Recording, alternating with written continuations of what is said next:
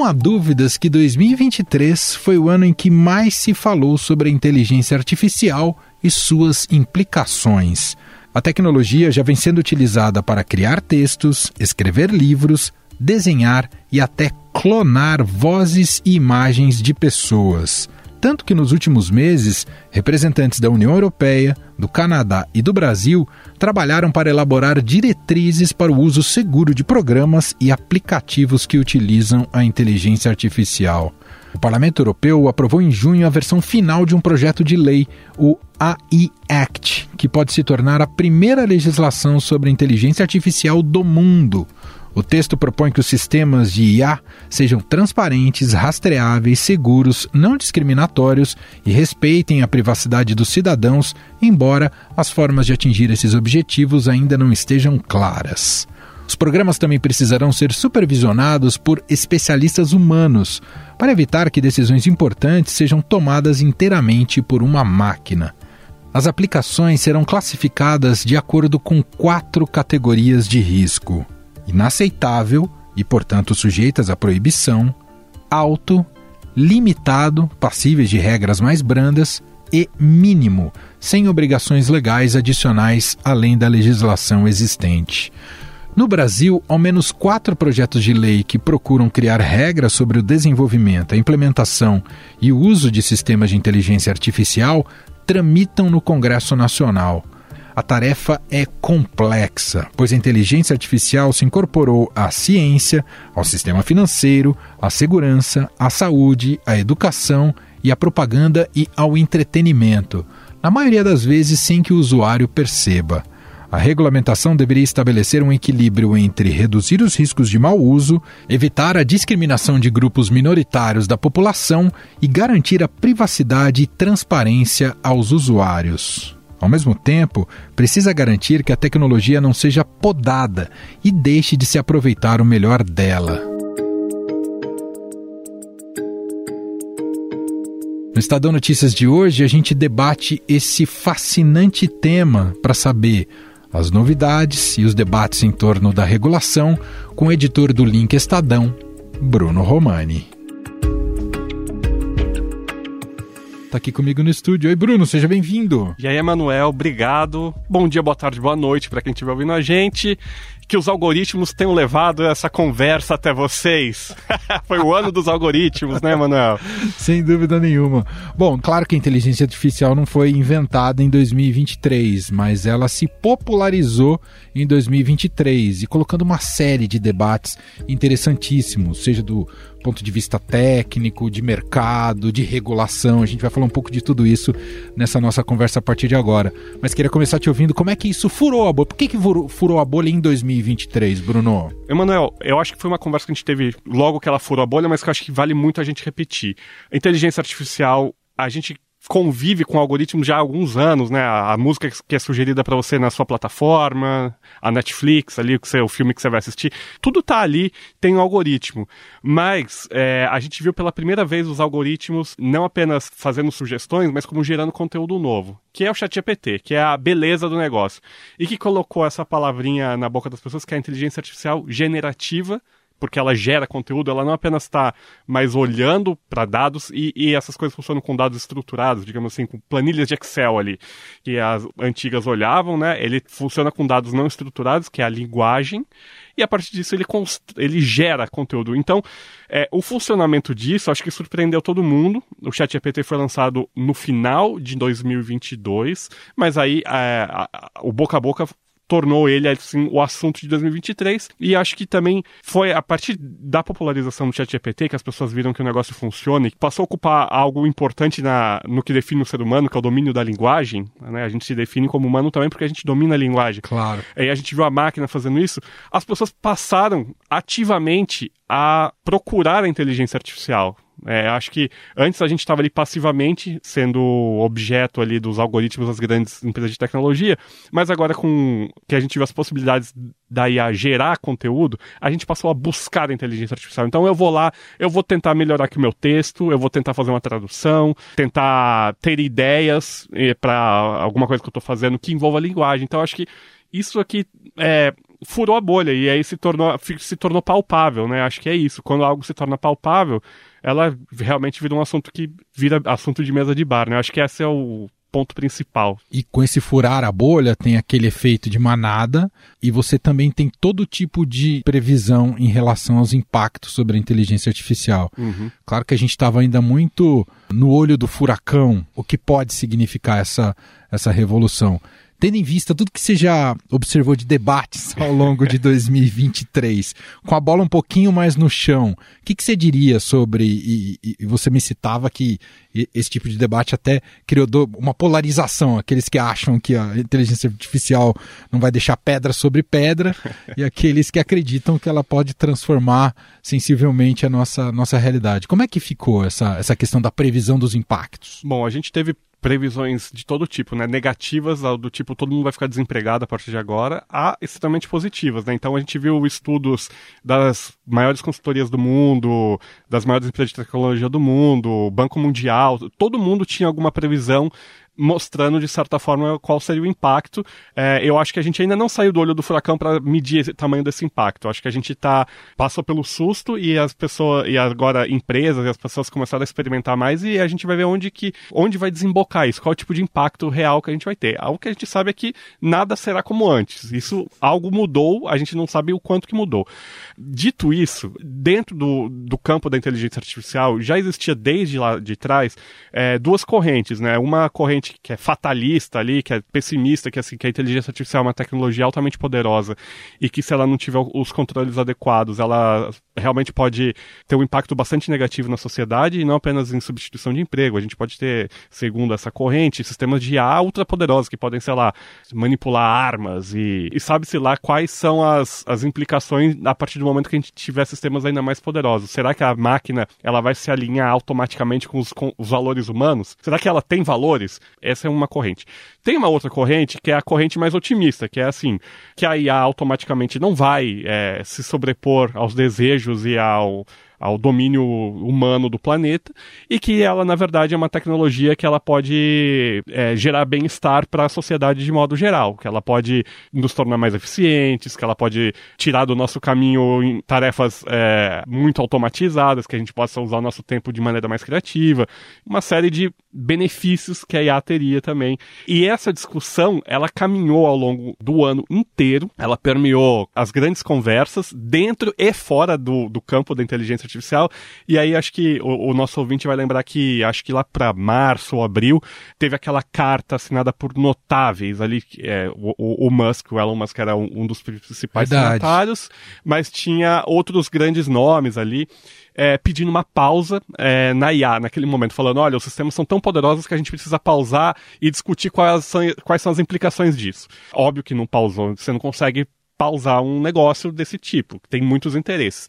E na sequência vieram outras duas cartas também assinadas por pesquisadores e por gente importante do, do mundo da ciência, falando também que a, tecnologia é, é perigosa, é, que ela exige cuidado. E, e, aí essa discussão surgiu do tipo, realmente, esses sistemas realmente podem acabar com a gente? A gente não sabe.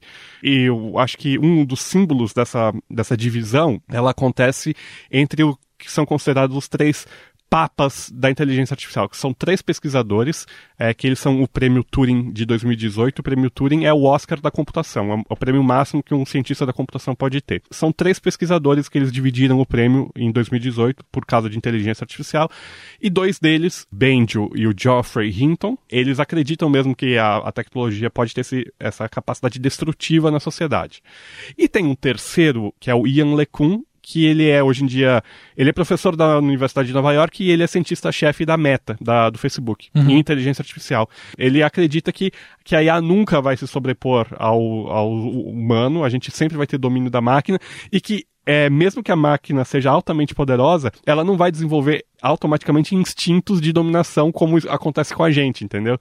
essa conversa parecia apenas uma conversa, digamos assim, de bar filosófica, mas ela teve uma consequência bastante visível agora no final do ano, que foi com a confusão da na OpenAI ali. que é quem fundou, quem criou né, a, o Chat GPT e entrou ali num debate ético sobre o posicionamento do fundador, não foi isso, Bruno? Exato, exato. Ah. Então, para quem não lembra, agora em novembro, o Sam Altman, ele é um dos fundadores da OpenAI e ele é o CEO da OpenAI.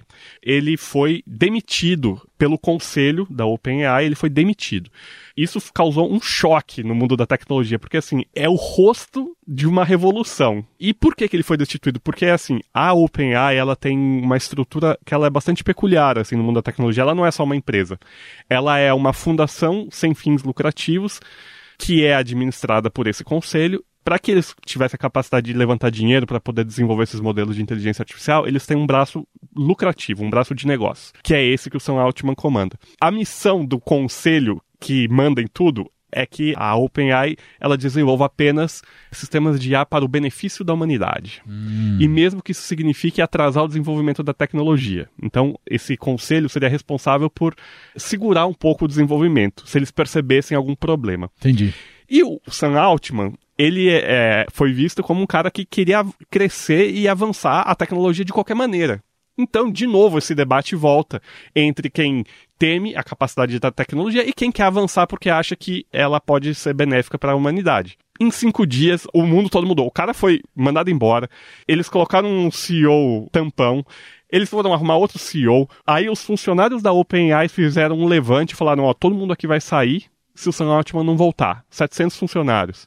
E a Microsoft, que é a maior investidora da OpenAI, a Microsoft já colocou 13 bilhões de dólares é, na Microsoft e, e, a expectativa de retorno é altíssima, é na casa das centenas de bilhões de dólares. A, a Microsoft fez uma intervenção Vamos conversar. Primeiro. Volta com cara. Publicamente, a Microsoft falou: a gente está trazendo o Sam Altman e todo mundo da OpenAI que quiser vir para cá, para a Microsoft.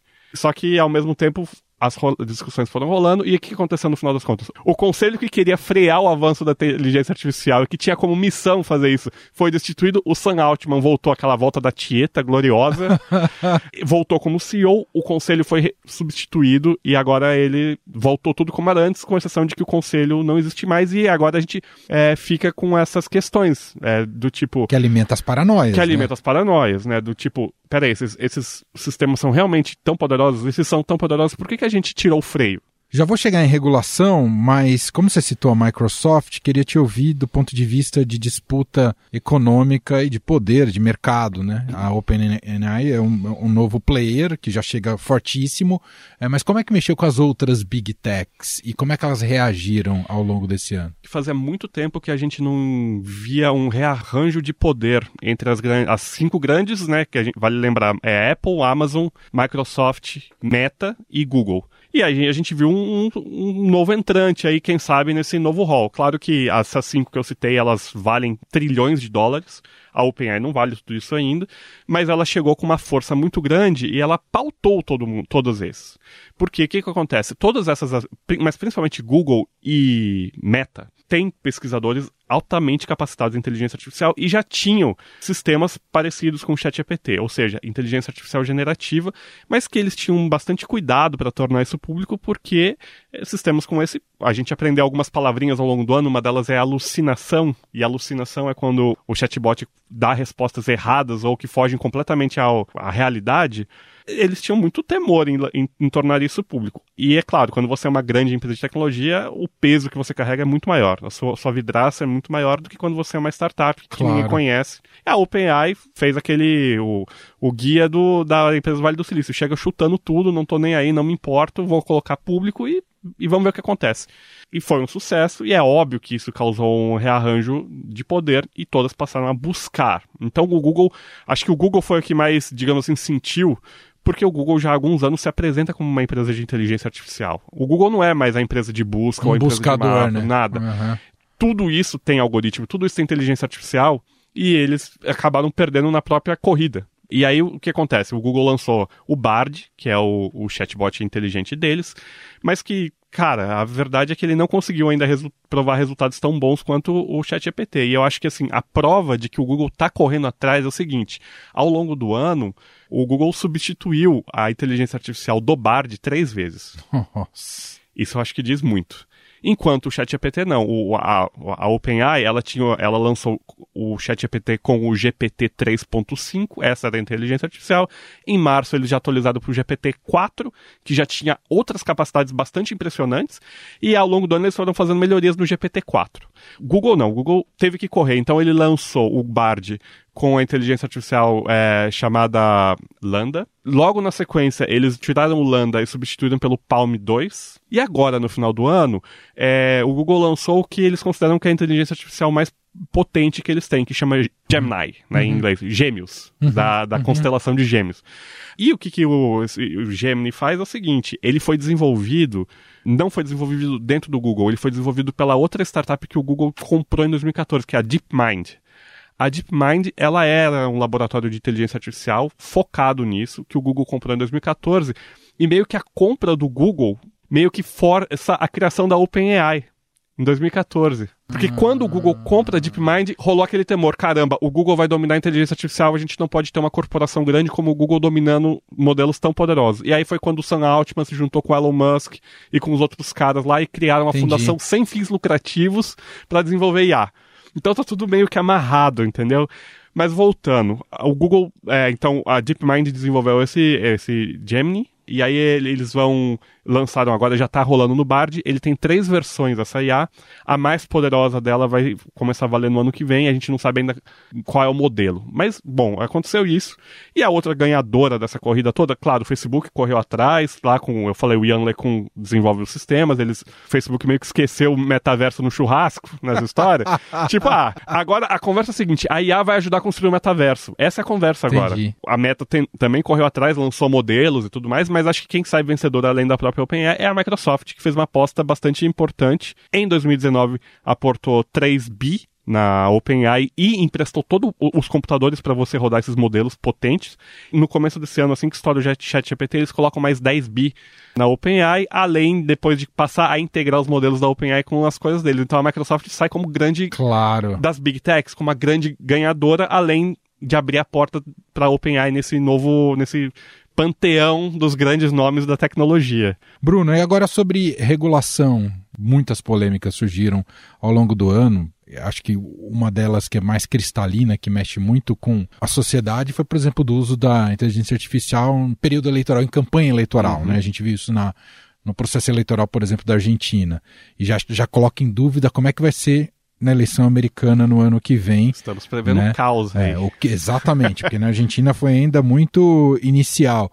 Ah, mas só para citar um dos exemplos, tem vários. Como é que você vê a questão do avanço ou não da regulação? Estão todos os países debruçados, né? Pensando em legislações sobre isso, não é? Acho que está todo mundo e, e, é o seguinte, todo mundo já tinha alguma conversa inicial antes do chat GPT todo mundo já estava com algum projeto, alguma coisa, mas o chat GPT é isso. Ca fez cair a ficha de quem não estava prestando atenção, inclusive de legisladores, é, que talvez considerassem IA um assunto de nicho. É, logo também no, lá para março, em abril, a gente viu a capacidade desses sistemas de gerar imagens. Isso. Então, o que que furou a bolha? Que é inofensivo, divertido, mas acho que chamou a atenção, que é o Papa usando aquele casacão estileira, assim, aquele casacão hip hop. Sim que no primeiro momento todo mundo achou que era o Papa mesmo. Eu, eu mesmo eu falei, caramba, o Papa tá muito estilo, né?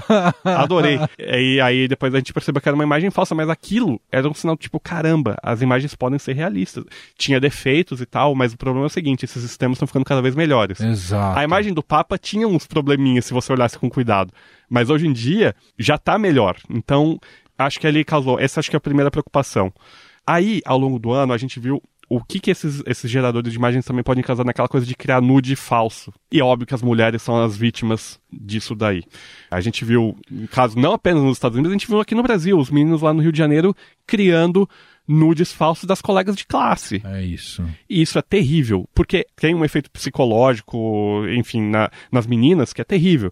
Então, essas duas coisas eu acho que já chamaram bastante atenção. Um é inofensivo, é divertido, mas mostrou potencial, e a outra é realmente um uso nocivo da tecnologia. E teve também o uso lúdico, que eu lembrei da campanha publicitária da Volks, com o uso isso, da, eles, da reconstituição da Elis Regina. Exato. Isso. Pautou uso, muito debate, né? Causou debate. Do, tipo, é. a gente pode ressuscitar alguém com IA ou não? Exato. Né? Exato. Será que a, é, é, a, gente não tem as respostas, né? Mas e aí a gente viu ao longo do ano, a gente viu o caso, a, a campanha do, do Massa lá na Argentina usando IA generativa. A gente já começa a ver alguns sinais de que isso vai ter é, um impacto na eleição americana. Então, obviamente, empurrou a discussão de regulação no mundo todo. Óbvio, é, vale lembrar que em todos esses países a presença das empresas de tecnologia é grande, o lobby é grande. Assim, a conversa deles, publicamente, é, dessas empresas. A gente é a favor de regulação. Só que nos batidores é a favor de regulação nos termos deles.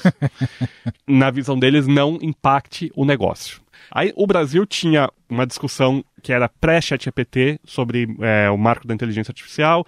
É, foi um texto que foi é, apresentado pelo Pacheco no Senado, e aí a partir disso houve uma criação de uma comissão de IA e passou a existir um todo um debate aqui no Brasil com juristas e tudo mais, e a coisa está nesse nível ainda de discussão. O nosso modelo atual ele está mais ou menos parecido com o que se discute na Europa, que mais avançou nisso. Entendi. Por quê? O que aconteceu? A Europa também estava discutindo, só que agora, no final do ano, eles fecharam um acordo Uh, o Parlamento Europeu. E uh, a principal coisa disso é que eles vão uh, regular por uso, por tipo de uso. Então, tem usos de IA, que vão, casos de uso que vão ser proibidos, tipo Entendi. reconhecimento facial no espaço público. Você não vai poder monitorar indiscriminadamente a, a população. Você não vai poder, por exemplo, fazer o que eles chamam de raspagem de rostos. Tipo, você ir em sites na internet, por exemplo, ir no Facebook e tirar todas as fotos que tem lá e montar um banco de dados com, com a rosto das pessoas. Isso é proibido também. É, crédito social, igual faz na China, que é aquele que você tem um, uma nota de bom cidadão ou não que vai te permitir ah, comprar sim, passagem, obter sim. crédito tudo mais. Isso não vai poder ser feito. Tem, vão ter os usos de alto risco, é, que aí vai ter uma exigência regulatória maior o, o alto risco é, por exemplo, como é que uma instituição financeira oferece crédito, determina o crédito de uma pessoa, o uso na saúde, biometria, como é que você usa isso ou não. Então tem uns casos é, que é, são usos de alto risco e tem os usos de baixo risco. Um personagem de videogame que se movimenta por inteligência artificial. Ah, você vai fazer um bonequinho que usa IA, mas o, o uso é baixíssimo, então Sim. não vai ter muito, muito problema. E o Brasil está olhando mais ou menos desse, dessa maneira. Só que na Europa, a gente, eles já fecharam questão também punitiva para quem violar os usos, né? As empresas que, que desenvolverem sistemas e tiverem algum problema. A multa vai ser máxima, que não está valendo ainda, vai ficar para o ano que vem, de 7% do faturamento ou 35 milhões de euros, é, o, é a multa máxima, e tem uns outros valores também. Uhum, uhum. E também os Estados Unidos tiveram um, um approach diferente, não, não foi é, aprovado pelo Congresso, foi uma ordem executiva, ou seja, emitida pelo presidente, e que também não prevê punições, mas ele prevê algumas exigências. Mas é, é basicamente assim: se uma empresa de inteligência artificial está desenvolvendo um modelo que eles consideram muito poderoso, e a gente ainda não sabe qual é a definição de muito poderoso, tá? eles usaram lá uma medida computacional, você precisa fazer testes e submeter esses testes e possíveis problemas para o governo. O governo tem que estar ciente disso. Isso aqui é um problema. Aí outra coisa que o Biden fez, que eu acho, aí o Biden teve umas coisas que, digamos assim, são mais propositivas. Ele pediu estudos para cada um dos departamentos lá do, do governo americano, como que a IA pode ser aplicada, como que ela não pode ser aplicada, quais são as oportunidades, e eles têm um, período de, acho que 150 dias para devolver para o Biden, falando, ó, oh, a gente pode aplicar desse jeito, sei lá, o departamento de educação. Quais são os problemas e usos da IA na educação? O Departamento de Educação vai ter que responder isso. Entendi. É, é, e, um, e outra coisa que é bastante. que vai ser bastante importante para os Estados Unidos é que eles passaram a incentivar a contratação de estrangeiros especialistas em inteligência artificial. Então, eles estão querendo atrair cérebro para o país. Porque é uma, é, esses profissionais se tornaram altamente né, disputados. Claro. E é, vai haver facilitação de visto, todo tipo de incentivo, que é uma coisa que lá na frente vai ter impacto. Bom, pela conversa aqui com o Bruno Romani, já dá para sacar que tem, como você bem disse, a gente ainda está no olho do furacão. Pautou 2023, mas está longe de ter um, um platô. Isso ainda vai ter muitas polêmicas, discussões, tanto na área de inovação, quanto na área econômica, né, de disputa de mercado, e quanto também, especialmente nessa, nessa área de regulação. Só está começando, né? Um pouco esse é o resumo, não é? É, é o resumo. Esse aqui foi, eu acho que talvez o primeiro ano do pro resto de nossas vidas. É isso, porque a gente ainda vai ver quais são os efeitos. A gente não sabe ainda quais serão realmente os impactos, porque eu acho que a gente vai começar a ver agora em 2024 realmente as empresas já descobrindo como é que elas vão usar. Entendi. Que é, por enquanto é, foi um ano de, de muita conversa e de muita experimentação. Sim. Ainda não foram definidos como é que se usa a coisa. Eu acho que a gente vai ver isso a partir de agora. Muito bem. Bruno Romani, editor do Link Estadão, veio bater esse papo aqui com a gente é, sensacional. E é o Bruno Romani mesmo, viu, gente? Não é inteligência artificial. Ainda não é inteligência artificial. Aplicada com a voz dele, recuperando a voz dele. Obrigado, viu, Bruno? É, embora já seja possível, já Emanuel? seja possível, eu sei. Obrigado, Emanuel. E ano que vem, certamente, estarei aqui de novo para bater Sem esse dúvida. papo de A. Valeu. Bom fim de ano aí para todo mundo. Estadão Notícias.